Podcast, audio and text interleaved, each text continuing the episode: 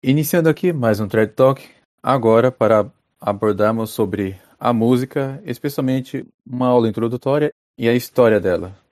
Esse tema vai ser longa, extensamente abordado, talvez precisemos de uns três episódios.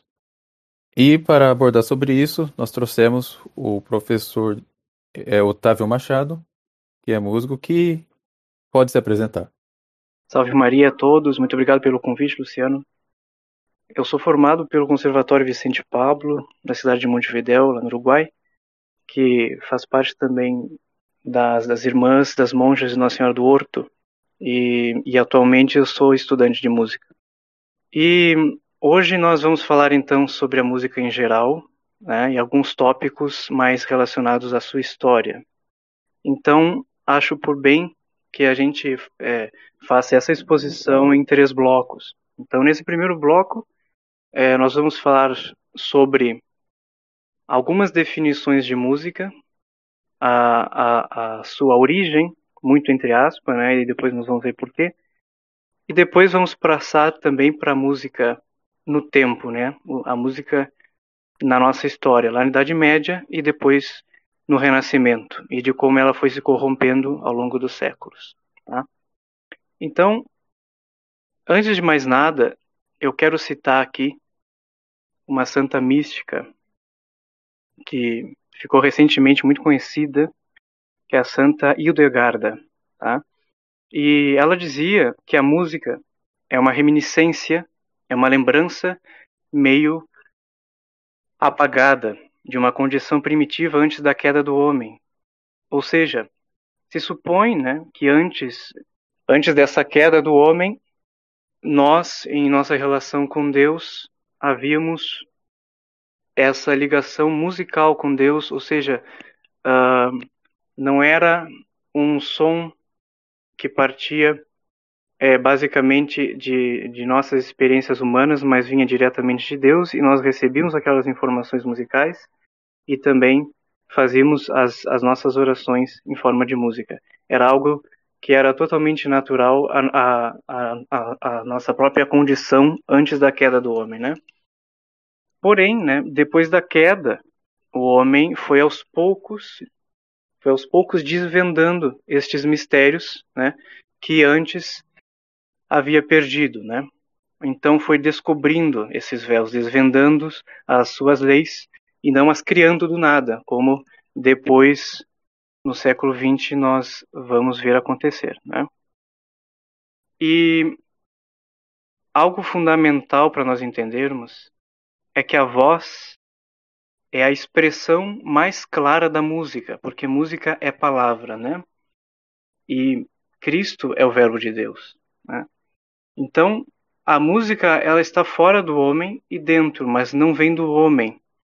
E hoje, a, é, principalmente a nossa geração, né, é, tem essa dificuldade de compreender que a música ela não serve às sensualidades e às paixões do homem, né? mas ela serve para a sua glorificação, a sua elevação. Então, nós é, podemos defini-la como uma grande arte que faz essa organização dos sons que Deus criou. E antes de mais nada também é, é muito necessário que, que a gente compreenda que existem leis que são fundamentais, leis que são universais e que regem esse mundo musical. Tá? Só que nós perdemos essa sensibilidade. É como aqueles personagens de uma lenda e, e até é, é, é, em, em, vários jogos, né, a gente tem essa, essas, essas realidades, né, que perde todas as suas, as suas habilidades, os seus equipamentos e luta para reconquistá-los, né, mas não cria. Então, é, lá no livro do Gênesis, uh, nós temos uma, um primeiro registro do pai da música, né, que seria Jubal filho de Lameque e de Ada, que é da descendência de Caim. Ou seja, é muito importante que, que é, nós possamos ver como Deus de fato tira de todo mal um bem maior, né? Ele é pai dos homens, como, como diz lá na Bíblia, que tocavam harpa e flauta. E uma coisa interessante é que o homem vai percebendo essa musicalidade em si, mas também no seu mundo exterior. Então, ele vai perceber que dos ossos dos animais, da pele dos animais, até mesmo de algumas tripas, né? Ele, ele podia tirar um som dali. E ele foi percebendo que é, existia esse teor misterioso tá, de algo que ele ainda estava é, estava conhecendo, que, que era esse, esse, esse grande mistério do que hoje nós chamamos de música. Só que quem foi que definiu isso, né? Quem foi que pensou mais seriamente nessas questões metafísicas da música, né? Então, é, nós nos voltamos para as, as nossas grandes civilizações né, do passado, principalmente aos gregos, né? Então eles perceberam que existia na música esse poder, né? Existe esse poder de, de nos levar a uma transcendência, ou seja, de tirar o homem do, do seu mundo material e de transfigurá-lo também. E aos poucos, né, é, a gente vai percebendo que essa essa mentalidade de, de ver a música dessa forma como algo transcendente vai vai aos poucos infelizmente né, se perdendo ao, ao longo dos séculos. Então vamos vamos agora definir né a partir dessa arte que organiza os sons o que é então uma boa arte o que vai ser uma uma boa música. Então esses esses gregos antigos eles percebiam, tá, que a boa música era que tinha três características fundamentais, né, que nos levavam ao bono, ao bom, ao vero, à verdade e ao pulcrum, ao puro, tá? Porque eles percebiam também, e depois a gente vai ver como isso vai se desenvolvendo ao longo dos séculos, que a arte em si é pura vaidade, tá? Então, a música boa, bela e verdadeira é uma contraposição com esse sentido que nós temos hoje de uma expressão de sentimentos. Né? Vocês percebem hoje que quase 100% de, de, de todos esses, esses músicos, entre aspas, né, que são muito famosos, eles falam sobre sentimentos. Eles falam sobre paixões, falam sobre assuntos totalmente materiais, que não não dão a esse desejo sedento do homem de sentir o céu esse caminho de transcendência, vamos dizer assim, né? Então, uma das características para nós reconhecermos que uma música é boa é quando a gente faz uma experiência assim, aquela pessoa mais simples que vai conseguir compreendê-la. É uma música então objetivamente boa, que vem de fora, que não parte dos meus pensamentos do que eu acho que seja música boa, que é, logicamente, ordenada de acordo com as leis que Deus colocou na criação, como nós vimos anteriormente, né? Então, não, só queria acrescentar que uma mostra, né, que como a música passou a ser mais uma expressão de sentimento, é que mesmo as músicas cujas letras parecem ser de temática religiosa, né, é, também são então são desse jeito, né? Isso me parece que começou lá com o gospel, né? Que Exatamente. Tem temática religiosa, mas é totalmente sentimental e música é totalmente cat... sensual, né? E o meio católico foi contaminado com esse espírito, né? É. Achando que a música vai ficar mais piedosa se ficar mais melosa, né? Mais sentimental. Exatamente. E musicalmente falando, como é que eles fazem isso, né? Às vezes a gente não sabe reconhecer. Na verdade, eles usam de várias dissonâncias e de várias resoluções, toda hora usando isso, tá? Então cria cria uh, uma sensação de que eu eu estou resolvendo problemas interiormente dentro de mim. Por exemplo, existe uma música que vocês vocês devem conhecer que é Ninguém te ama como eu.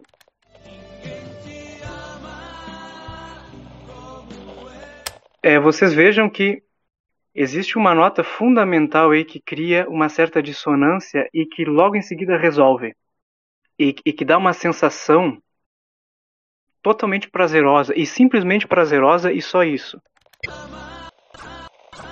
E eles vão fazer isso sempre, que é justamente para que a pessoa sinta, tá? Só que sinta de forma muito rasa.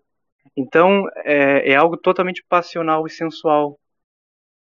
Agora, se aquilo passa, como vai passar, infelizmente, infelizmente o nosso cérebro ele não consegue reter aquela informação.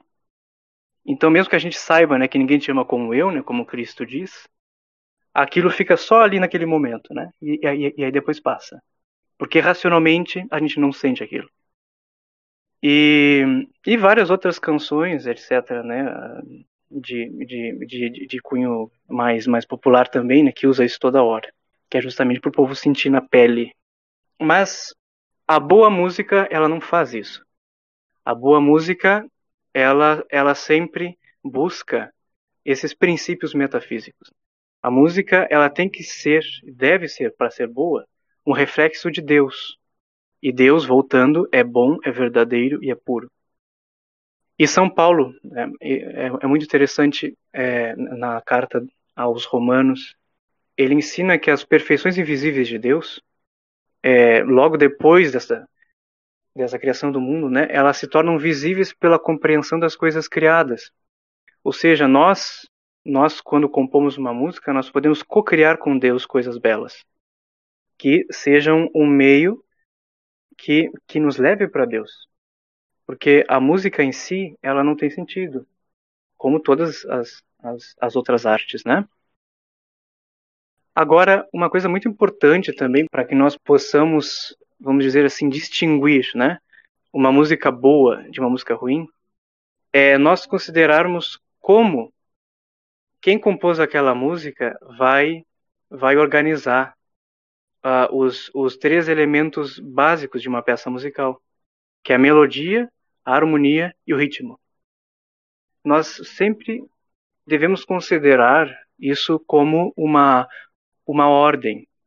E assim que de forma desordenada, isso torna essas composições feias. Por exemplo, uma música, ela não pode ter um ritmo que, por exemplo, seja de forma muito mais sobressaliente do que a sua melodia. Tem que ser algo sutil. O ritmo é, segue essa ordem natural do cosmos, né? Dessa sucessão dos fatos. São muito frequente no rock, né? Inclusive. Exato, exatamente. Né? No rock é uma exploração total do ritmo, né? Essa, é, é, essa coisa frenética do ritmo pelo ritmo, sem lógica nenhuma. Tem que ser de forma sutil, tem que ser de forma, é, de forma basilar, vamos dizer assim.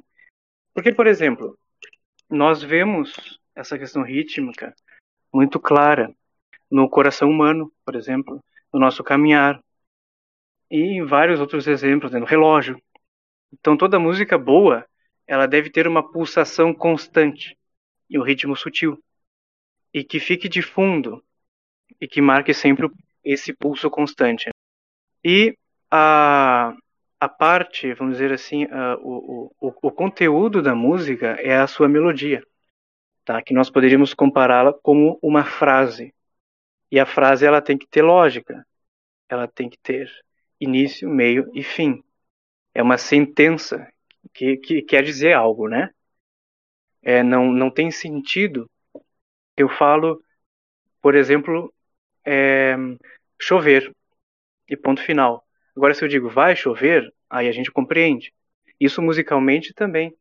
Tá? Então, por exemplo, se eu tenho uma escala maior é, e eu canto cinco notas e paro nessa quinta nota. Por exemplo, Dó, Ré, Mi, Fá, Sol. Isso não tem muito sentido. Agora, se eu vou e volto, tem lógica. Dó, Ré, Mi, Fá, Sol, Fá, Mi, Ré, Dó. Eu, eu compreendo mais essa sentença melódica. Então, é o conteúdo da música, é o que vai dizer algo. Claro, esse algo é muito subjetivo. Aí a gente entra num, num, num campo muito complexo, porque a música ela pode ser bela, mas quem recebe essa música vai perceber de uma forma diferente de, de uma outra pessoa, por exemplo. Eu posso ouvir uma música que seja bela e que me lembre, por exemplo, que eu, que eu estou num campo é, que, que, esteja em paz. Outra pessoa vai pensar outra coisa, né, que está, sei lá, né, que está rezando né, numa igreja, etc. Mas ela segue sendo bela, apesar dessa percepção. E agora é, vamos falar do, desse segundo esse, esse segundo pilar da música, que é a harmonia, né? Ela cria esse ethos, ela dá base para essas melodias, né, que vão aos poucos surgindo, e vai criar essa sensação de ser uma música triste, alegre, feliz, melancólica, etc. E depois nós vamos ver que lá no século XVI é, nós vamos ter dois modos musicais, que é o modo maior e o modo menor. Então eu, eu citei né, que a gente pode receber essa música bela de, de forma diversa, dependendo né, de pessoa para pessoa. Mas todos, todos nós recebemos de uma mesma forma isso, de forma totalmente exterior, né, algo que vem de fora para dentro. Então nós, nós possuímos três grandes potências, né, que é a nossa inteligência, a nossa vontade e a sensibilidade. A nossa inteligência, ela, ela serve para nós conhecermos, conhecermos as coisas.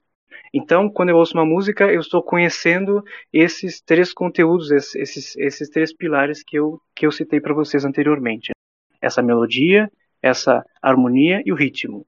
Tá? Então, eu vou compreender, eu vou conhecer.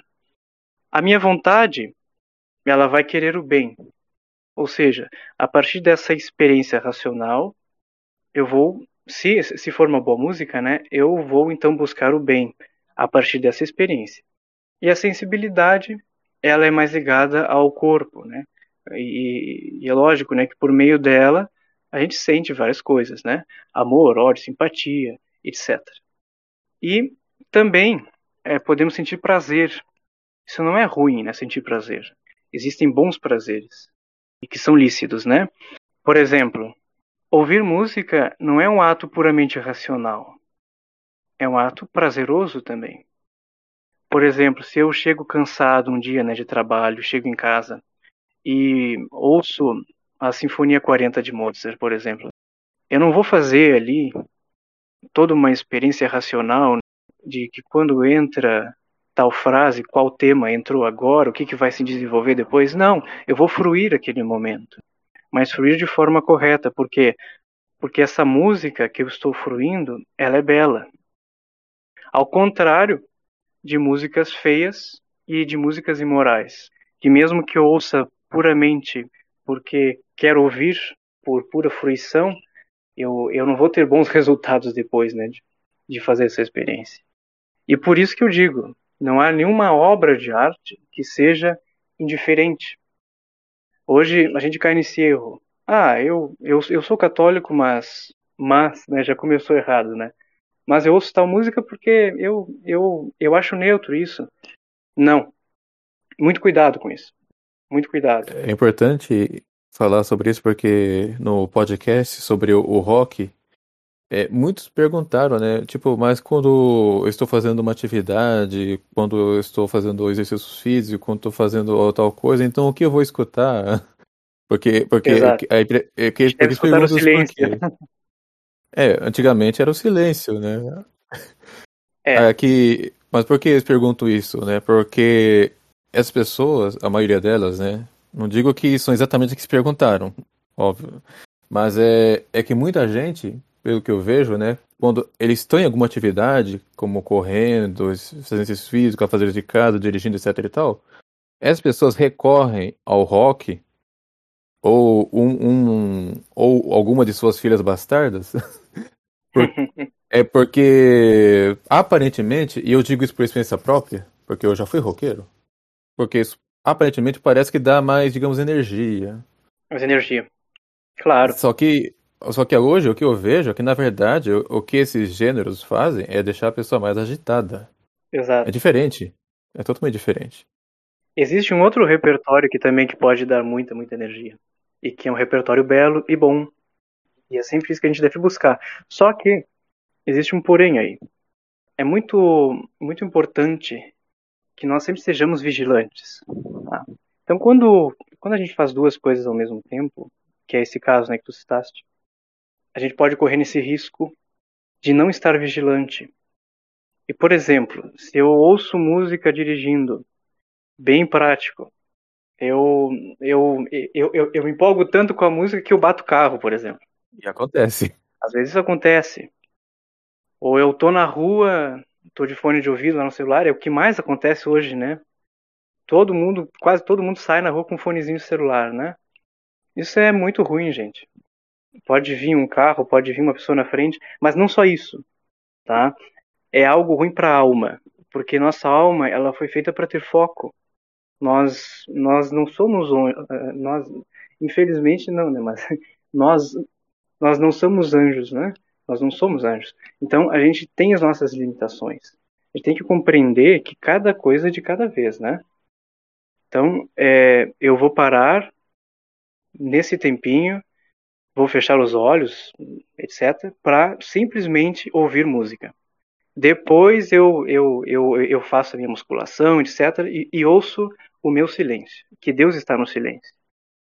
E depois vocês vão perceber que quando forem rezar, rezar o terço, rezar qualquer oração, vocês vão estar muito, muito mais focados. Vai ser muito mais frutuosa aquela oração. Porque o cérebro, ele, ele vai ter compreendido, não, ele está fazendo uma coisa de cada vez, e não duas. Tá? E o homem que é totalmente dividido, como, como é esse homem atual, né, é uma porta aberta para quem? Né? Para o diabo, né? Então, muito cuidado com isso. Às vezes parece algo bobo, né? Algo sutil. O que, que tem a ver, né? Eu, eu, eu aqui correndo na esteira e, e, e, e por exemplo, ouço Mozart. O que, que tem a ver? Uma ressalva, só que posso colocar aqui, é, em uma, por exemplo, né? Por exemplo, claro, o ideal, é, é, o ideal do católico é não ir à academia, né? Por causa da imodéstia que a gente sim, vai ver sim, lá, sim, né? Sim. Mas supondo Exatamente. que a pessoa tem essa necessidade, né? Faz ah, mas casa, tem um horário.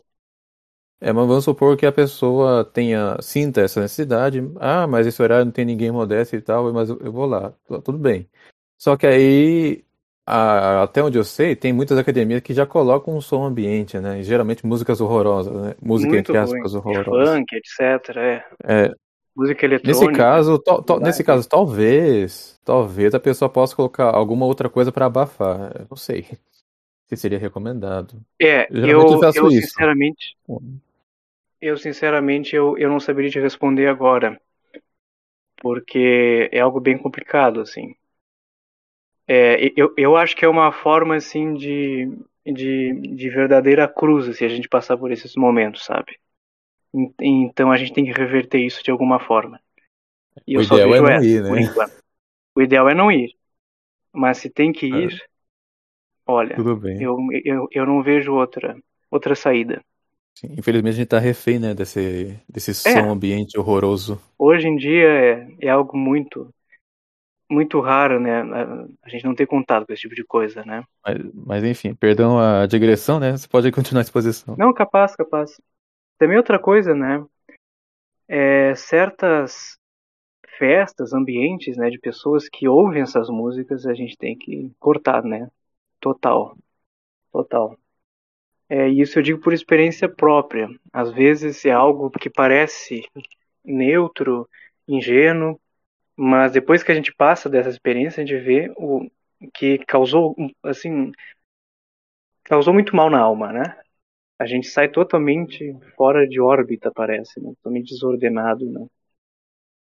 E, claro, é, agora que nós, nós vimos né, o, o que caracteriza uma música que é boa, vamos ver o contrário. Né? né? O que seria uma anti-música, na verdade, né? porque tudo que vai contra ao que é verdadeiro é algo mentiroso, então não, não é música. Né? A gente fala hoje, a ah, música atual. Não existe música atual hoje, é muito raro. Tá? Então, eu quero citar aqui um livro que tem por título Televisão, um fast food envenenado para a alma, do professor Marcelo Andrade, e ele cita desse livro Marcondes Filho. Eu quero ler para vocês é, rapidamente. Tem uma aula fazendo uma exposição sobre esse estudo na, na Monfort. E sim, na segunda sim. parte ele vai tratar, inclusive, do, dos Queria que seja da parte dos videoclipes, né? Isso. Que é um, Então são verdadeiros dardos venenosos que a televisão dispara aí. Exatamente. Então, ele cita o seguinte: as canções trabalham com temas populares, amor, prazeres, vida, isso é, fantasias, que por serem mais comuns são chamadas modais. Além disso, os grandes sucessos de público geralmente têm melodias de estrutura simples e esquemas repetitivos, de fácil memorização. Esta é uma exigência para que uma canção se torne altamente popularizada. A rejeição de uma estrutura complexa, que apesar de mais rica e artisticamente mais nobre, dificulta aprovação da massa de consumidores, porque não se enquadra em sua cultura musical, normalmente pouco sofisticada.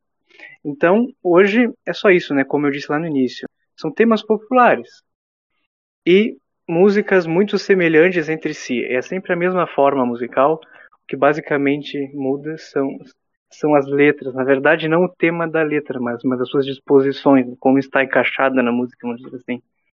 Porque os temas são os mesmos, progressão harmônica é sempre a mesma, é sempre Dó, Sol e Fá. Lá de vez em quando né, algum outro acorde, mas é, é, é, tudo muito simples. Só que aqui eu, eu quero falar sobre essa simplicidade. Deus é simples, apesar de, de, de estar muito além da nossa compreensão. E a música medieval, por exemplo, ela é simples também. Mas é um simples que parte do próprio ser das coisas. Não é uma simplorice criada pelo ser humano, que é o totalmente contrário. Então essas seriam então essas características da, da poluição sonora de hoje. E como eu disse, todos esses conhecimentos foram percebidos nessa época pelos pelos gregos esse processo histórico da antiguidade, por volta de 500 anos antes de Cristo. E eles perceberam, né, agora voltando para esse tema de música bela, que os sons, os sons de uma música para ser bela, eles têm que ter proporção. Ou seja, é uma beleza numérica, é uma integridade e uma clareza. Então, por exemplo, eu não posso, numa composição, priorizar intervalos que não compactuem com essa proporção numérica. Por exemplo, uma música que tenha intervalo de quinta. Nós musicalmente chamamos disso de intervalo perfeito. Por quê? Porque ele é muito proporcional. É como se eu, se eu, se eu tivesse um por dois, dois, é, dois por três, etc não falta parte nele, ele é íntegro. De, de, de, forma sonora, por exemplo, nós poderíamos conhecer alguns, alguns intervalos perfeitos, que são a, a quinta e o intervalo de oitava, que são consonâncias.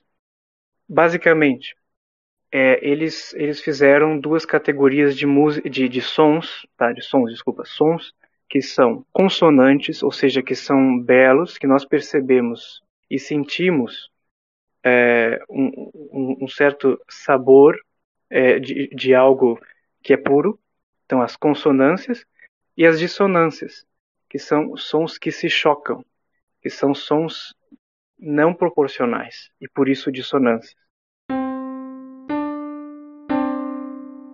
Então, hoje, nós poderíamos encontrar isso no jazz, no blues. Eles usam muitas, muitas, muitas dissonâncias. E a música, ela é feita de tensões e de resoluções. E o jazz, ele só fica nas tensões, nas tensões, e nunca resolve. O professor Carlos Bezerra ele diz numa, na aula né, que o jazz é, é muito bom para quem toca, mas é terrível para quem ouve. Exatamente. Então, a gente percebe que essas consonâncias e essas dissonâncias, elas de forma separada, elas não funcionam. Precisa ter então uma harmonia dessas duas realidades. E, e uma boa música é uma música que consegue fazer uma junção dessas consonâncias e dessas dissonâncias de forma a, a, a, a serem belas, tá? de forma a serem aprazíveis né, para o nosso ouvido humano.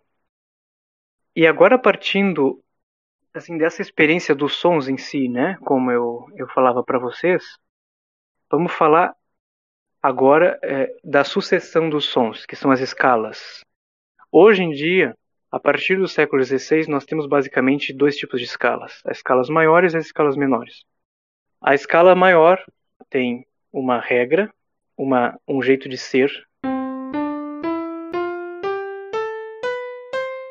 E a escala menor também. Mas há um tempo atrás, antes do século XV, mais ou menos, existiam os, os modos gregos, os modos, os modos gregorianos, os modos eclesiásticos. E uma coisa muito, muito interessante desses modos gregos, que eram, que eram várias escalas, é que os gregos eles reconheciam que cada uma dessas escalas elas caracterizavam uma certa região que tinha algumas características próprias. Por exemplo, o modo dórico, que é o modo que vai de Ré a Ré,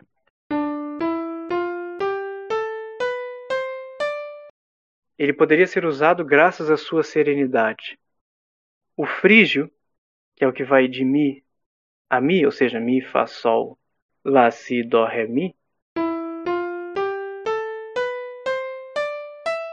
por suas características, dá uma sensação mais, mais bélica. E o modo lídio, que é o modo que vai de Fá a Fá, ou seja, Fá, Sol, Lá, Si, Dó, Ré, Mi, Fá, era desaconselhável por possuir características afeminadas. Então vejam como eles tinham essa percepção de que, de fato, músicas podem formar caracteres. E formam hoje.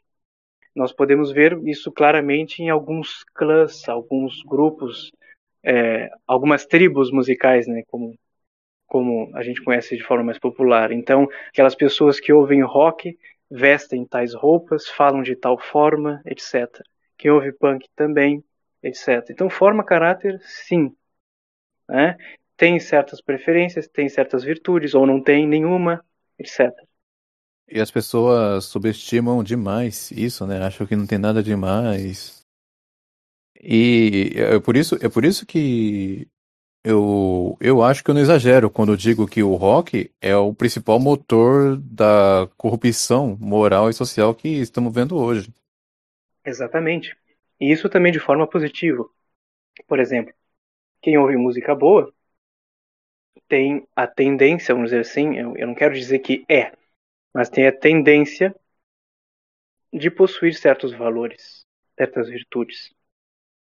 Quem ouve Bach, por exemplo, né, que nós vamos ver depois, quem foi Bach, tem uma característica, por exemplo, de ter uma vida mais, mais, mais ordenada, vamos dizer assim, porque na sua música Bach fazia isso. Mozart era muito claro, era uma música muito clara.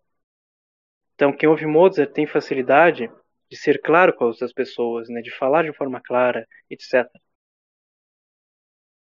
Eu percebo também pessoas que ouvem, que, que ouvem bossa nova, né? essa irresponsabilidade, essa vontade né, de estar sempre lá na praia, etc. O sol, a praia, né, a cerveja, o uísque, essa coisa né, de curtir a vida, né, de passar a vida, ou seja, de não ter responsabilidades familiares, de não ter responsabilidades com a sua própria vida. Então nós vemos, por exemplo, vários cantores né, de bossa nova né, que se casaram não sei quantas vezes, tiveram não sei quantos filhos, quantas pessoas, etc. Então isso é muito claro. Só não enxerga quem não quer. E a boa música, como eu disse, né, ela combina de modo ordenado essas dissonâncias e essas consonâncias. E uma coisa muito importante é que os gregos eles salientavam a necessidade de uma educação musical, principalmente para os jovens. Aristóteles dizia que pelo ritmo e pela melodia nasce uma grande variedade de sentimentos e que a música pode ajudar na formação do caráter, né? Isso que eu estava dizendo, e que se pode distinguir os gêneros musicais por sua repercussão sobre o caráter. Tal gênero, por exemplo, leva à melancolia, tais outros sugerem o desânimo ou o domínio de si mesmo, o entusiasmo ou alguma outra disposição. muito importante isso que ele citou, o domínio de si mesmo. É impressionante. Existem músicas, por exemplo, quando eu sou tentado, eu ouço aquela música e aquilo me dá uma luz para que eu perceba, não estou sendo tentado, vou ter mais cuidado, vou me dominar. Existem músicas que têm essa capacidade, assim como existem músicas que levam para outro lado. É, digamos, 99% do rock, né, que cuja letra é, é só fala de pecado, ah, de moralidade. Exatamente. É. mundanidade. É, você, tipo, você não, vai, você não vai conseguir vencer a tentação ouvindo Mamonas Assassinas, por exemplo, né? Sim, sim, sim, com certeza. Com certeza. E eu digo isso mais por uma experiência própria mesmo, viu? Não é uma coisa que eu tirei dos livros. É algo natural, né, que, a gente, que, que, que nós sejamos tentados. E aí, quando eu percebo isso a tempo, eu ponho certas músicas que me dão força para isso, porque eu já conheço. E funciona, realmente funciona. É, por exemplo, bar é o que funciona para mim. Só que aí entra algo mais subjetivo, né? Talvez funcione para algumas pessoas, talvez para outras nem tanto. Porque também, como, como eu citei mais cedo aqui, nós temos que educar as pessoas musicalmente. As pessoas hoje elas não estão educadas musicalmente. E é isso que a gente está buscando fazer aqui. E uma coisa que as pessoas não percebem é que a música pode mudar o coração dos homens, que é esse lado mais trágico de ser. É aquele ponto que a gente olha e vê, nossa, não tem mais jeito. Mas tem. Tem sim. Alguém que verdadeiramente quer mudar o seu jeito de ser, quer mudar as coisas que ouve, é, também pode mudar os, os, o seu próprio coração, com, lógico, né? Sempre, sempre a gente pedindo a, as, as, as bênçãos de Deus e, e, a, e a sua graça, né? E uma coisa muito interessante, agora eu vou citar Platão, o livro 3 da sua República.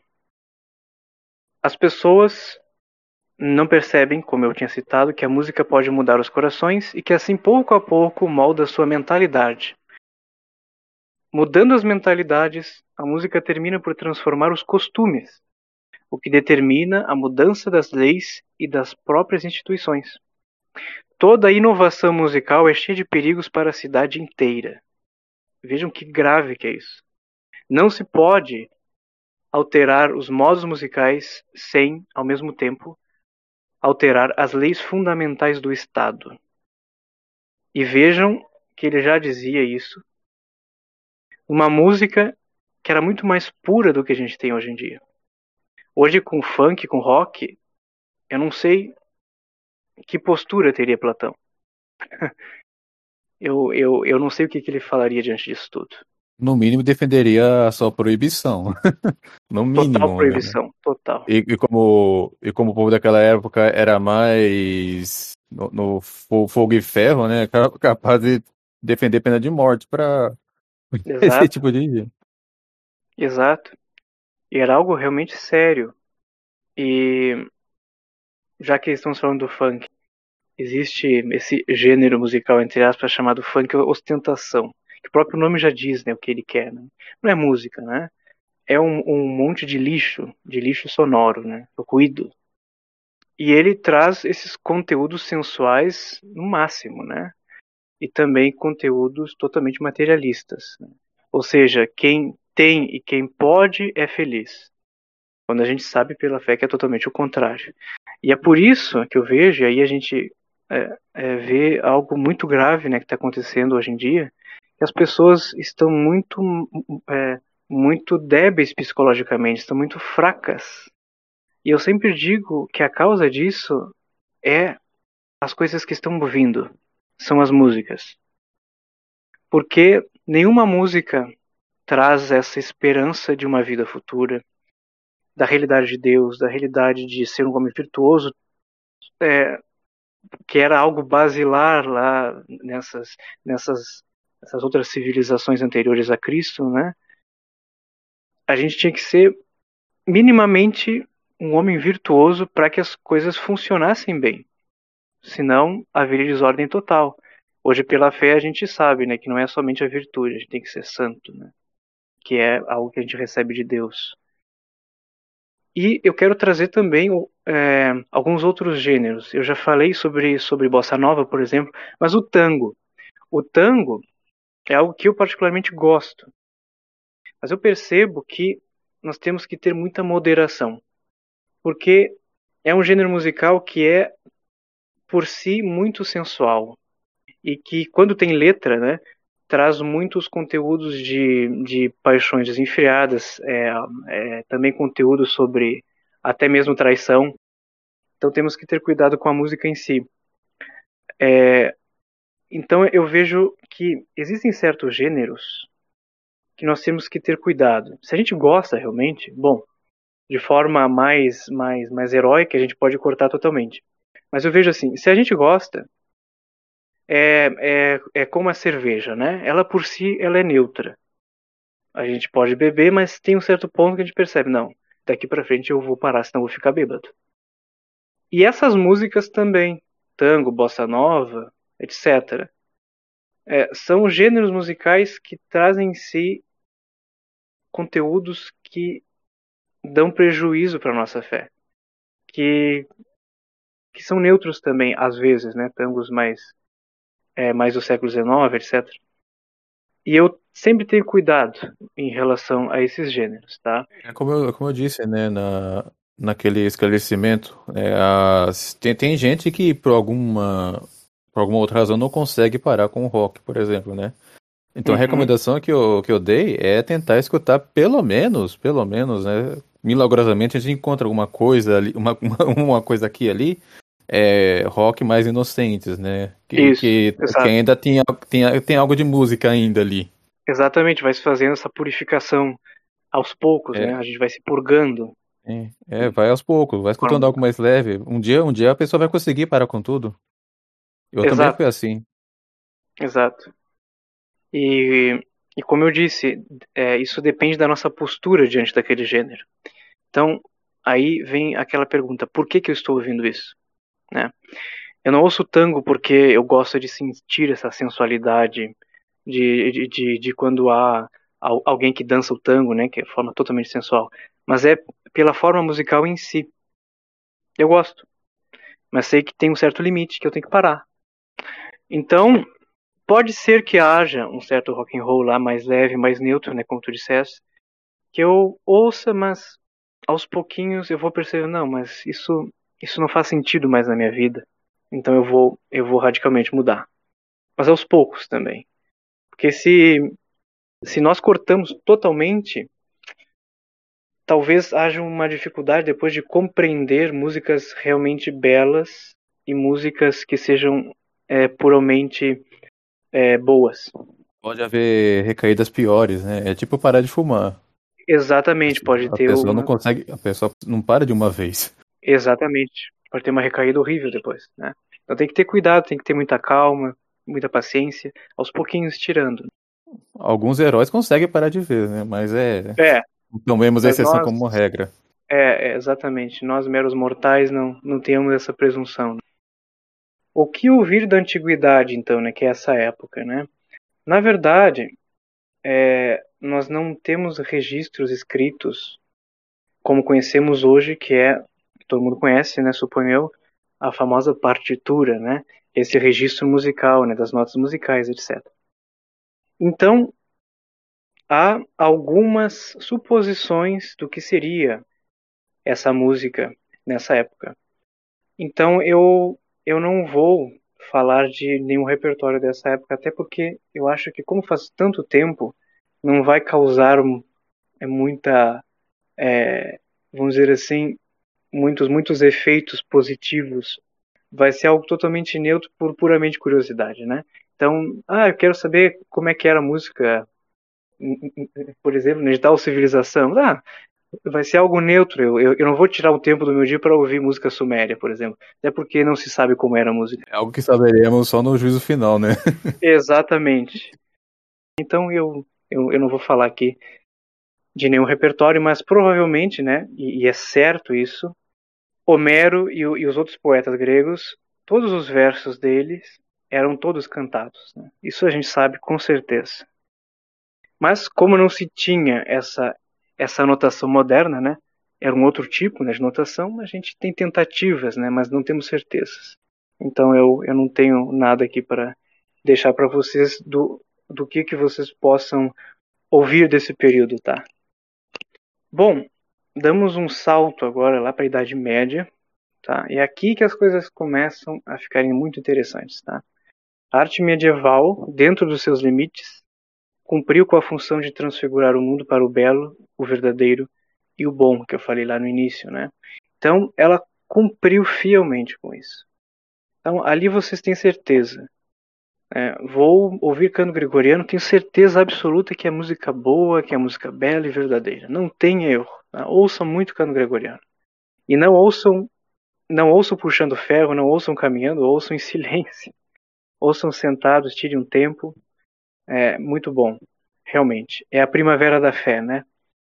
E, e uma coisa interessante é o sentido de música funcional a música que funciona para determinados momentos. Então, a música litúrgica, a música profana, a música por, por, por pura fruição. Hoje, nós não temos mais essa diferenciação. Por exemplo, a, de, de, de forma geral, vamos dizer assim, né? A gente vai qualquer paróquia aí.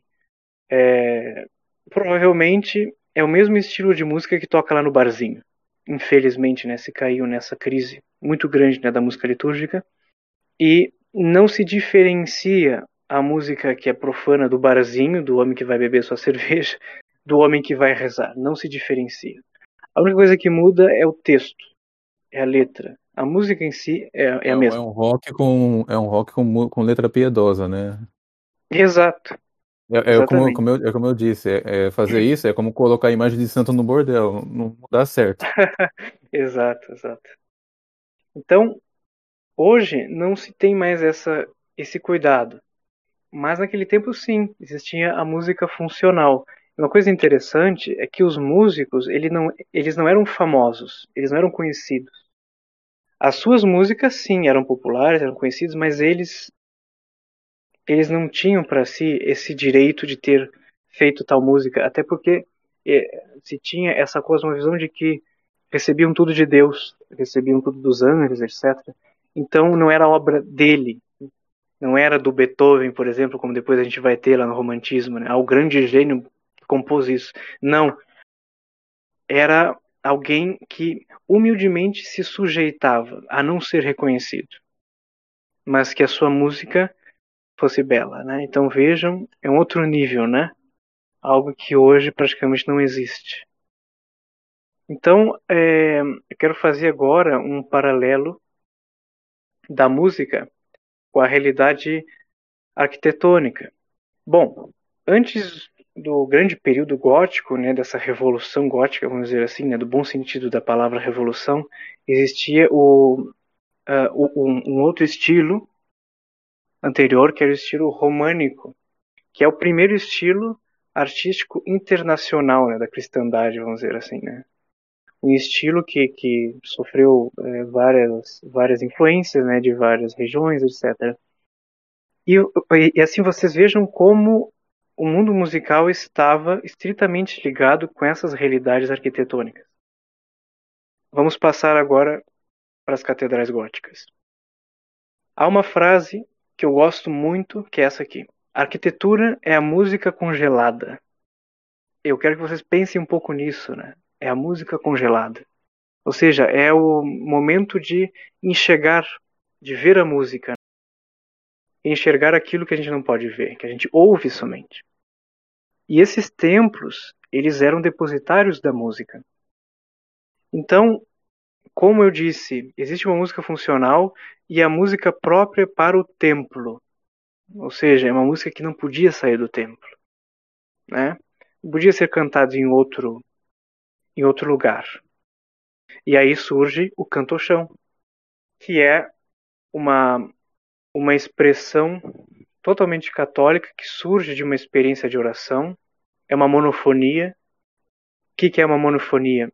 É uma melodia de uma voz somente, sem, sem nenhuma voz polifônica. É uma frase musical clara, como eu disse anteriormente, né? que é totalmente proporcional, clara, que não falta as partes, etc e que consistia numa experiência religiosa de que, que partia dessa intimidade com Deus. Como eu disse lá no início, né, essa reminiscência do contato que talvez fosse musical, né, com Deus, né, que nós poderíamos ter tido já antes da queda do homem. E digo para vocês então, nossa primeira obra, tá, é o cantochão Benedicamus Domino, que é um cantus firmus. É o cantus firmus, como esse próprio nome diz, é um canto firme que serve para os momentos litúrgicos, né, da Santa Missa. E é nesse tempo também que esse cantochão ele ele vai se manifestar a partir dos melismas. Hoje se fala muito em melisma, né? Mas o que são os melismas? Consiste em cantar uma sílaba em vários sons. Por exemplo, o, o, o Kiri. Então eu tenho uma sílaba que é o Ki e eu canto em três notas. Ki. Não, quatro, desculpas, né? Ki. E depois mudo de sílaba. Isso se chama melisma. E vocês percebam que era algo que surgia da experiência religiosa. Não era, ah, eu vou compor essa música de tema religioso, vou compor para música, para, para, para os atos litúrgicos. Não, era uma música inspirada por Deus. É diferente de alguém compor uma música para missa puramente racional, de uma experiência própria, sem ter uma vida de oração. E uma coisa muito interessante desses templos góticos é que eles possuíam essa harmonia natural pela sua acústica. Então, como o, o, os sons ficavam muito tempo soando ainda pelo templo, se eu cantava a tônica e logo em seguida seguia para a quinta, a tônica ela ficava soando ainda. E aí se formava, de forma natural, uma harmonia de quinta.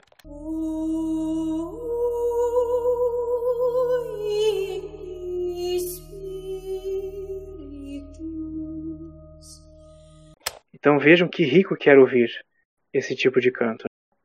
Uma coisa muito curiosa é que esses homens né, que cantavam, esses monges, eles demoravam 20 anos para poderem memorizar todos esses cantos que a sua ordem religiosa possuía. Por quê?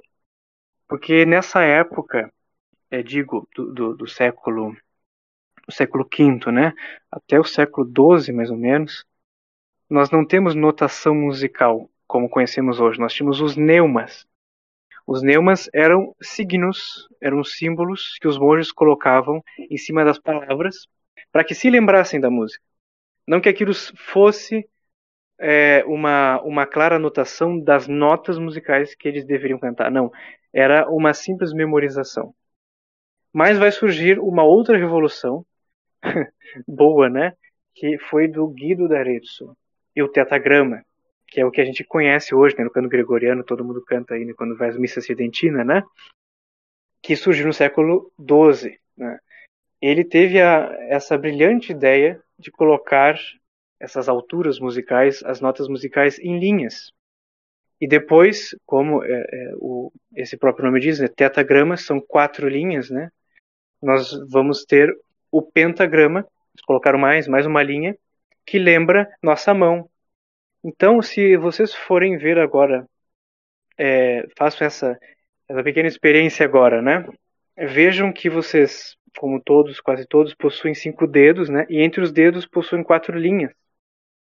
Então, nos nossos dedos nós temos a linha desse pentagrama e entre as linhas os espaços. Nós temos notas musicais nas linhas e nos espaços. Se nós formos considerar uma música na clave de Sol, a segunda linha, contando de baixo para cima, vai ser o Sol. Tendo essa referência, a gente vai saber as outras notas. Então vejam que, pela primeira vez, eles puderam colocar todas essas notas musicais, né, que cantavam antes por pura memória, no papel. É algo muito interessante, né? E a música profana, né? Aqui a gente está falando é, puramente de música religiosa, por enquanto. Mas a música que, que, era, que era do povo, sim, pode falar. É, o que, por exemplo, o que a gente vê no, nos missais, nos breviários, né, que às vezes vê a, a, os, os hinos, né, as orações, são, são aquelas mesmas linhas que a gente vê ali? Ou é ali diferente? é o tetagrama, são quatro linhas. É um pouco diferente dessa nossa anotação que é chamada anotação moderna, né? Ali são são outras linhas, são quatro linhas, que são essas linhas originais né, que o Guido d'Arezzo criou. Aí sim a gente vê uh, o que foi feito por ele, realmente. Né? Depois, anos mais tarde, que colocaram mais uma linha e foi conhecida por pentagrama. Mas antes, nessa época, era o tetagrama, né, que uh, é, ainda hoje uh, nós, nós utilizamos. Né? Nos, é o que está nos missais. Nos Isso, exatamente. É o que está nos missais, nos etc. Isso, exato. E é muito fácil né, de compreender, porque quando sobem, quando, quando, quando sobem aquelas figuras, quer dizer que sobe os sons, fica mais alto, fica mais agudos, né? Quando desce, ficam mais graves, mais baixos. Então é algo muito racional. Né? Então foi, foi uma revolução na música. A partir daí, do século XII, a gente tem registros. Só para deixar bem, só deixar bem claro né? para os ouvintes, é, só deixar bem claro para os ouvintes, existe o bom uso da palavra revolução, tá? É, exatamente. Mas, é aquela que é a revolução por excelência que a gente vê na, no, no cenário político, cultural, né? Essa, essa revolução é má mesmo. É uma tá? boa revolução, é, nesse caso, né? aqui, né? Sim, aqui é uma boa revolução no sentido de uma mudança é profunda e radical. Para algo melhor. Né? Pra algo, uhum. Exatamente. Pode continuar. Isso. E a música que, que é dita música profana, né? Era uma, uma música que serviam aos nossos prazeres, vamos dizer assim, mas de forma saudável, né? de forma não pecaminosa. E mesmo que por fruição ela tinha esse cuidado de não passar os, os limites objetivos do que era uma música bela, né? Mesmo que às vezes o conteúdo da letra fosse um pouco duvidoso. Aí a gente tem que ter cuidado também para ter essa diferenciação. A música às vezes pode ser muito bela, mas a letra não, tá? Como é o caso da Carmina Burana. Tem conteúdos horríveis ali que é uh, são vários uh, vários vários documentos né de poemas irreverentes feitos por por vários monges monges entre aspas né mas que surgiram na verdade lá no final da Idade Média né então a gente vê que ali já já já estavam decaindo um erro moral muito grande né é, penso eu que provavelmente em grande parte por causa do, do, do, nominalismo, né, também que estava em voga nessa época nas, nas universidades. Então esse, esse relaxamento moral é, surgiu lá no final da Idade Média, mas existe também uma música profana religiosa boa. E agora eu vou citar para vocês é, dois, dois grandes repertórios para que vocês possam ouvir. É, então eu vou falar aqui do livro Vermelho de Montserrat, né, que eu acho que vocês conhecem, né? Onde tem Estelas Esplêndidas, né? Que é uma, e... uma canção muito bonita e, e, alegre, né? Exato, exatamente. Dá uma boa euforia. Exato. É que eu, eu vou citar um texto da época, né? Porque os peregrinos desejavam cantar e dançar enquanto mantinham a vigília noturna na igreja de Santa Maria de Montserrat. E também o desejavam de dia. Mas na igreja não se devem cantar senão melodias castas e pias, e por isso foram escritas as canções que aqui aparecem, e devem ser usadas com modéstia, cuidando que ninguém que esteja orando e contemplando seja perturbado. Então vejam o grande cuidado que eles tinham, né? E um outro grande exemplo são as cantigas Santa Maria do rei Afonso X o Sábio. Tá? Vocês podem buscar depois, que são músicas não litúrgicas, isso é muito importante, não são músicas para missa, são músicas de piedade popular, tá? músicas profanas, de temática religiosa, tá? que seguem todos esses, esses parâmetros que eu falei para vocês do, do bom, do belo e do puro. Uma coisa, no YouTube, né, quando a gente faz a busca, a gente vê, o que a gente vê é só as interpretações do, do Jordi Saval, não sei se é assim que pronuncia o nome dele. Sim, sim, ele é muito bom, é, é muito bom. Ah, sim, exatamente isso que eu queria saber, se ele dá, se ele deu uma interpretação adequada, né, para essas peças. Deu, deu, totalmente. E vocês percebam ali que existe é, instrumentos de, de, de percussão, né, que marcam o ritmo. Eles marcam realmente o ritmo, porque toda música tem é, de forma natural já o ritmo, né? Mas eles marcam o ritmo, mas de forma comedida.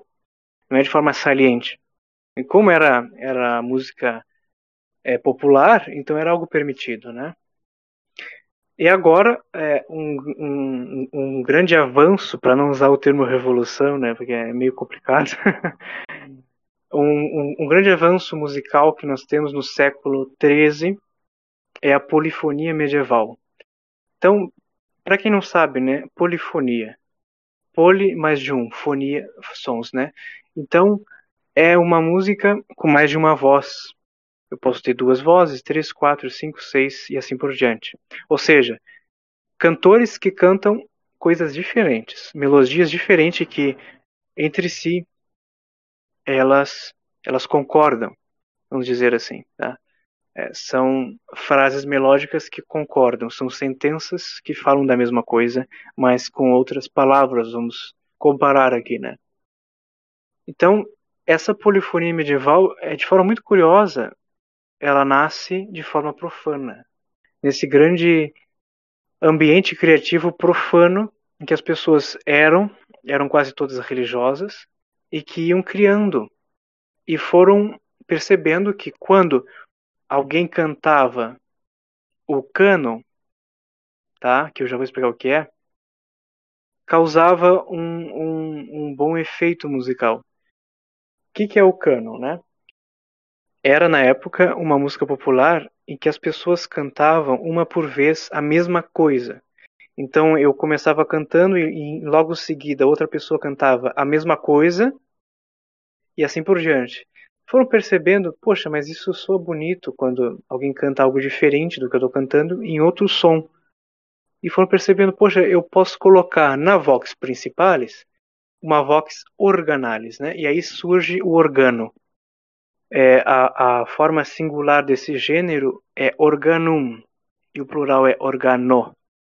Surgem dois grandes nomes dessa escola de, de dessa grande catedral né, de Notre Dame, que é o Leonin e o Perrotin, que eram músicos que, como eu, eu, eu disse anteriormente, estavam a serviço do belo e não da sua fama. Isso é muito importante. Eles eram técnicos. Como outros tantos artesãos, né? Por exemplo, os, os ferreiros, sapateiros, é, alfaiates, etc., que eram homens que cumpriam funções na sociedade. Eles por si eles não tinham famas, né? Não era reconhecido. Ah, vamos falar do, do grande nome da música, do grande ferreiro, do grande sapateiro. Não, pessoas elas não, não estavam muito importadas para isso. Elas estavam servindo, elas estavam servindo e queriam fazer algo que fosse bom, né? Então esses dois nomes, Leonin e Perrotin, eles juntos com outros nomes que hoje nós não conhecemos, né? Vários vários nomes anônimos, criaram o Magnus Liber Organi, né? O grande livro dos organos. E o que, que consistia, né? Consistia num cantochão, que é o cantos firmos, como eu falei antes, né? Só que agora tinha uma grande novidade. Uma outra voz, chamada vox organalis, ela podia duplicar essa voz principal numa quinta, ou ser um pouco mais livre, enquanto uma voz desce outra sobe, ou de forma melismática. Nesse caso último que eu falei para vocês, eu vou ter a função muito importante do tenor, que era o sujeito que ficava sustentando uma nota muito longa, tá? Uma base, tá? Por exemplo, ré, ré enquanto outra voz livremente cantava outra coisa em forma mais superior.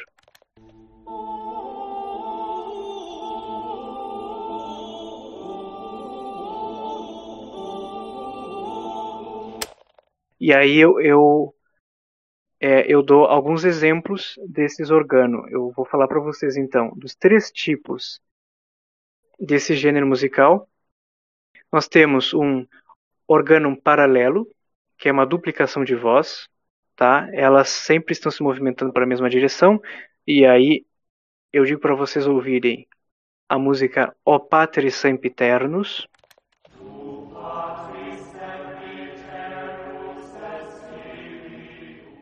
Depois, o organo livre, Aleluia justus ut palma.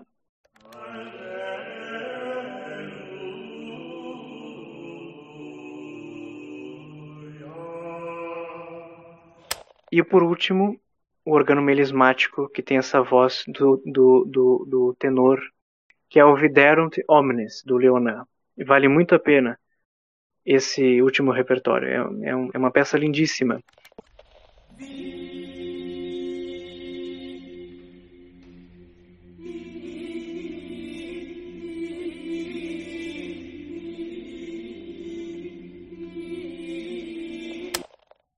Às vezes, nesse caso, nós vamos ter uma, uma, uma predominância da música ao texto, né? porque também se tinha esse cuidado. O texto às vezes não fica muito compreensivo, porque como se canta muitas vezes uma única sílaba, talvez se tenha essa dificuldade, porque vejam que nesse caso uh, esses dois termos viderunt omnes pode ser cantado em várias notas musicais e isso dure cinco minutos, por exemplo, né? Algo que eu falo em segundos, viderunt omnes, né? Então eles também é, é, tinham esse cuidado de que eu eu posso compreender o que está escrito, mas ultrapassar essa essa forma né, de palavra. Então, de forma básica, muito por cima, na verdade, né? devido ao nosso tempo, né? A música lá na Idade Média, ela tinha essas características. Agora, é, vamos passar para o Renascimento, tá? que é onde as coisas começam a ruir, onde a arte perde o sentido final, né? O, a, da sua finalidade, que é essa união com Deus. Então nós vamos ter uh, duas grandes características desse tempo né, do Renascimento, que vai mais ou menos do final do século XIII até o século XV, que é o antropocentrismo e o neopaganismo. Isso vai se manifestar grandemente nas artes, né? Principalmente nas artes plásticas. E aqui é, eu, eu quero dizer o seguinte: não tenho receio, tá? Não, não receiam em, em ter contato com a música renascentista. Tá? A música religiosa renascentista ela é ótima, mas vocês vejam que o, o, o digamos assim, eles salientam uma realidade que não é a mesma realidade do fim último, que é a nossa união com Deus. Tá? Então, é, vocês percebam que, que nesses tempos alguns nobres tiveram é, tiveram contato com algumas obras pagãs e com as mitologias greco-romanas. E essas coisas elas foram poluindo várias mentes. E as pessoas começaram a se interessar por esses mitos, por essa cosmovisão pagã. É, separaram o que é belo do bem, buscavam só o que é belo, e Deus ficou em segundo lugar. Basicamente foi isso né, que aconteceu. Não quer dizer que a, as obras de arte elas sejam em si mas por serem feias, não. São muito belas e belas até demais e muito perigosas. Tá? Então eles ainda consideravam né, todos esses parâmetros que eu disse para vocês antes, né, do que é belo, mas desenvolveram tanto essa técnica artística que ficaram na arte pela arte. E surgiu, lógico, né, dessa realidade um panteísmo gnóstico, que procurava conciliar o, o, o, o, neoplatonismo, o judaísmo e o catolicismo. É uma espécie de ONU renascentista, né? Uma ONU. Uma coisa que creio que talvez aborde, né, é, em outro bloco, sobre, é, eu acho que nesse, nesse sentido que vai surgir também o que podemos chamar de virtuosismo, né? Quando a música Exato. parece mais uma demonstração de malabarismo do que de música mesmo. Que vai que virar com, acho que o Paganini que deve ter começado com isso, né? Sim. Mas a gente verá sim, sim. muito na, no, viol... no século XIX. É, na música erudita espanhola, no violão. Exato, mas as coisas começam aqui. Esse foco é, para a arte em si e, e, e para quem produz a arte vai começar aqui nesse período. É, é a sementeira, né? Exato. Um Paganini Exato. vai ser tipo um fruto disso daí, né? É um fruto. É, é, um, é um fruto maduro disso aqui, né? Dessa semente, vamos dizer assim. Sim, sim. E é só, só uma coisa, a gente não tá querendo proibir essas músicas, tá? Vai ter. Vai... Já tem... Do jeito que eu vejo os comentários aí, não estamos querendo proibir, não. É só uma observação. Exato, exato. É. Isso aí a gente tem que ter muito cuidado. Até porque essa música renascentista, para nós atualmente, ela soa muito ingênua, muito simplória até. Mas a, aquela mentalidade renascentista, ela visava isso tudo que eu falei para vocês, né? A arte em si. Mas era uma arte ainda boa, bela. É, é, não, ela era boa, tá? Desculpa, ela era bela, tá? Ela não era boa porque não tinha como finalidade a nossa união com Deus, como eu falei várias vezes, né? E eles tinham essa ideia do homem completo, que é salvo não pelas suas virtudes, mas pelo seu conhecimento, pela sua gnose, né? Então, nós temos grandes nomes, né? Por exemplo, o, o, o grande nome né, de Leonardo da Vinci, que era de tudo, né? Ele era matemático, era músico, era escultor, era pintor, era não sei o que, não sei o que mais. E eles tinham uma sede insaciável por conhecimento, pelo conhecimento. Achavam que ia chegar um momento que alcançariam um conhecimento oculto e que no final disso né, teriam é, uma, uma vida menos desconfortável, uma vida imortal aqui na Terra, né? A gente, a gente vê assim aquela busca lá né, pela pedra filosofal, etc., né, que transforma qualquer metal em ouro. Essas essas ingenuidades, vamos dizer assim, né, que hoje a gente olha para isso e vê, poxa, não, né, que bobagem. Mas eles tinham esse esse afã, né, de buscar conhecimento, de buscar pelas realidades puramente materiais a satisfação da alma. É, o resultado disso é justamente a oposição, vai transformar numa oposição à igreja, porque eles vão ver a fé Exato. como obstáculo. Exatamente. Claro que sim. E o bônus para eles era era puramente o prazer, a beleza física, poder e a glória, né? Essa beleza física eles vão tirar lá dos romanos. Aquela ideia, né, que o homem para ser completo, ele tem que ter também um corpo que seja forte, um corpo que seja belo, etc. Isso, na verdade, agora eu quero fazer um parênteses muito delicado. Isso está retornando hoje para certos grupos de católicos que pensam que o homem tem que priorizar a sua beleza física, o seu poder e a sua glória aqui na Terra.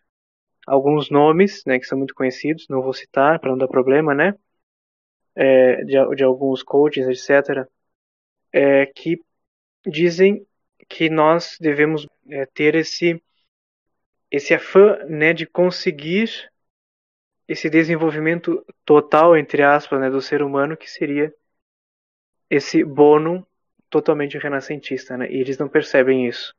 Ou seja, é, cuidar da alma é mais uma coisa, mas não é o centro. Então temos que ter cuidado com esse tipo de, de cosmovisão. E é nessa época que na pintura e na escultura também vai surgir alguns deboches, né? algumas ironias. É, também muito claramente vai surgir o nudismo, e os corpos, né? Vocês vejam lá, lá por exemplo, lá na Capela Sistina, né? Vocês, vocês têm aquelas cenas bíblicas com os, com os corpos esbeltos, fortes, etc. Aquilo ali surgiu de uma visão totalmente pagana e que aos poucos foi, foi tendo esse, esse, esse acesso sutil no, no, no, no, no campo também é mais sacro né, de pintura sacra, né, que deveria ser totalmente o contrário, né, o teocentrismo e não o antropocentrismo. E é nessa época, né, que vai surgir aos pouquinhos a ideia da música pela música, a forma que é totalmente valorizada e o conteúdo que fica meio de lado. Então, tu vais, por exemplo, ouvir uma música sobre o Zéfiro, que era um certo espírito lá do vento, né, do vento leste, se não me engano. O Zéfiro vai ser tema de um de um madrigal, se não me engano, de Monteverde. E vocês vão ver a forma musical muito linda, assim, tudo muito belo, realmente. Mas o Bono fica de lado, porque é um, é um tema pagão. Isso não quer dizer que não se possa ter contato com essas músicas. Não, eu não quero dizer isso aí. Vocês devem também ter contato com essas músicas para ver o que, o que estava acontecendo nessa época. Só que uma coisa muito interessante né, é que na música litúrgica nós não vemos essa má revolução.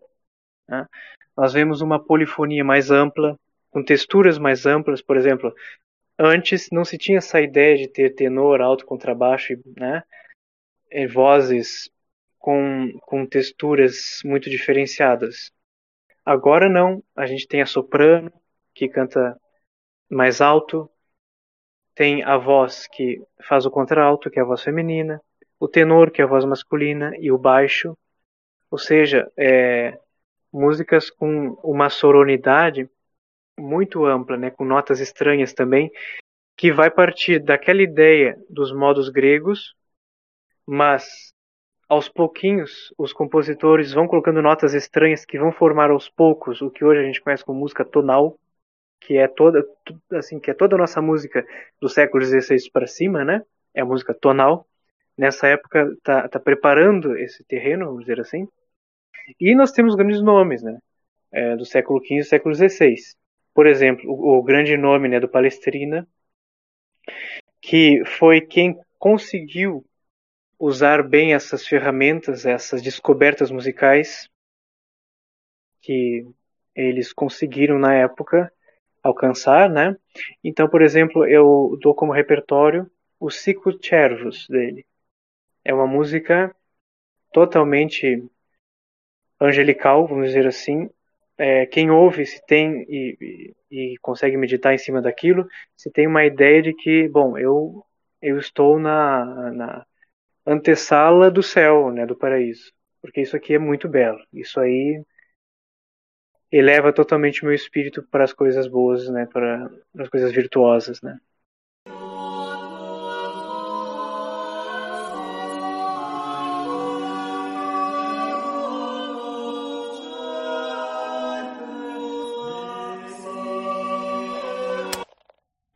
Só que uma característica desse tempo é o texto deslocado. Ou seja, às vezes não se compreendia um texto, mas a música é, era sublime. Então, vocês vejam, né?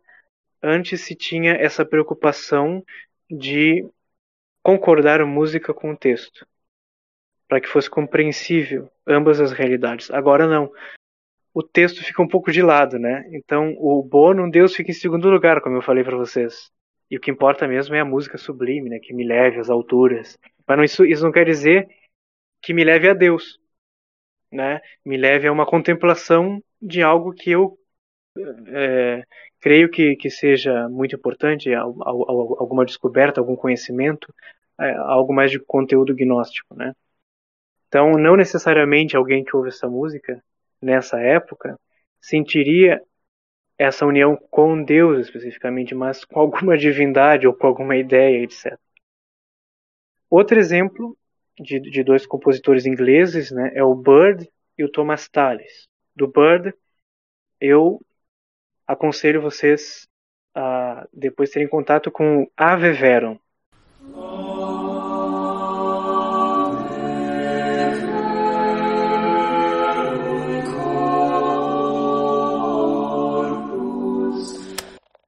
E do Thomas Tallis, ele compôs nesse mesmo estilo é, de música polifônica, mas voltado mais para música popular e música profana. Então a gente vai ter o If You Love Me.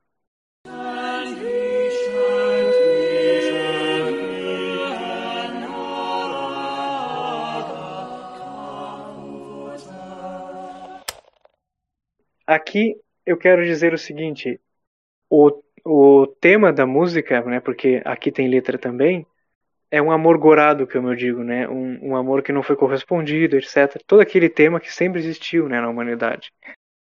Mas é muito melhor do que ouvir o sertanojo, né? Mil vezes melhor, né? Isso não quer dizer que é, se ouça isso só quando é, se sinta necessidade, porque, meu Deus, eu infelizmente não, não, não fui correspondido por uma moça, etc. Tem que ouvir isso. Não. Mas aqui é, é por pura fruição, né? Aqui é música por fruição.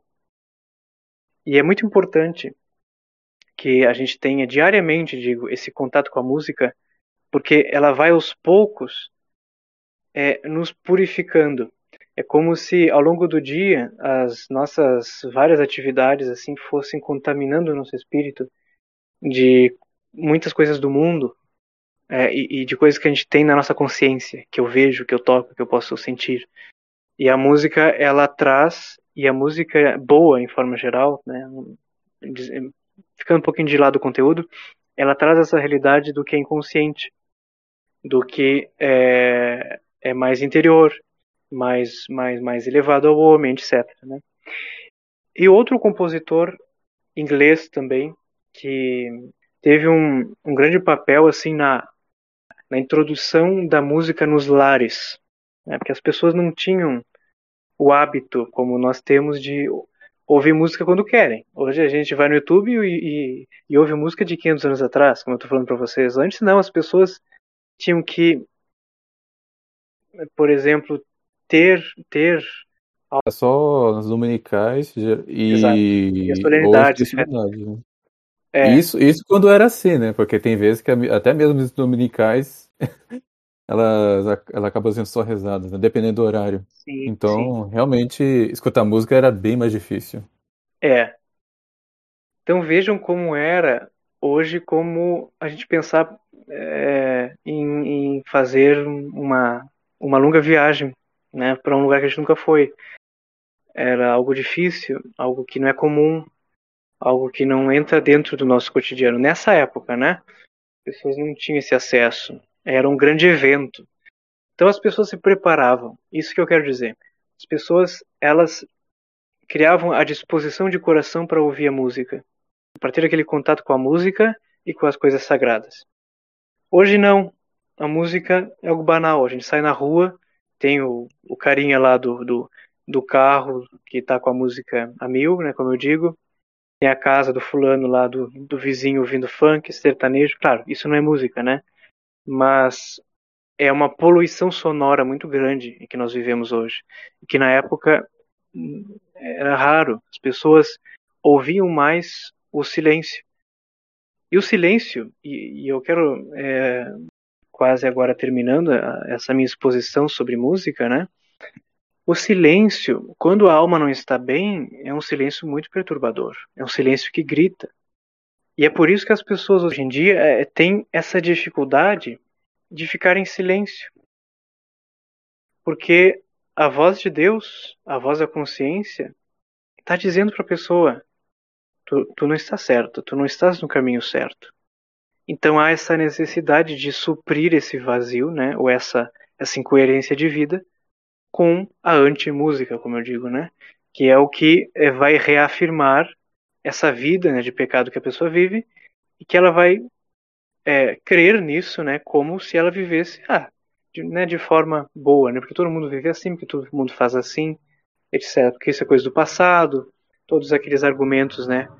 Contra a nossa moral católica.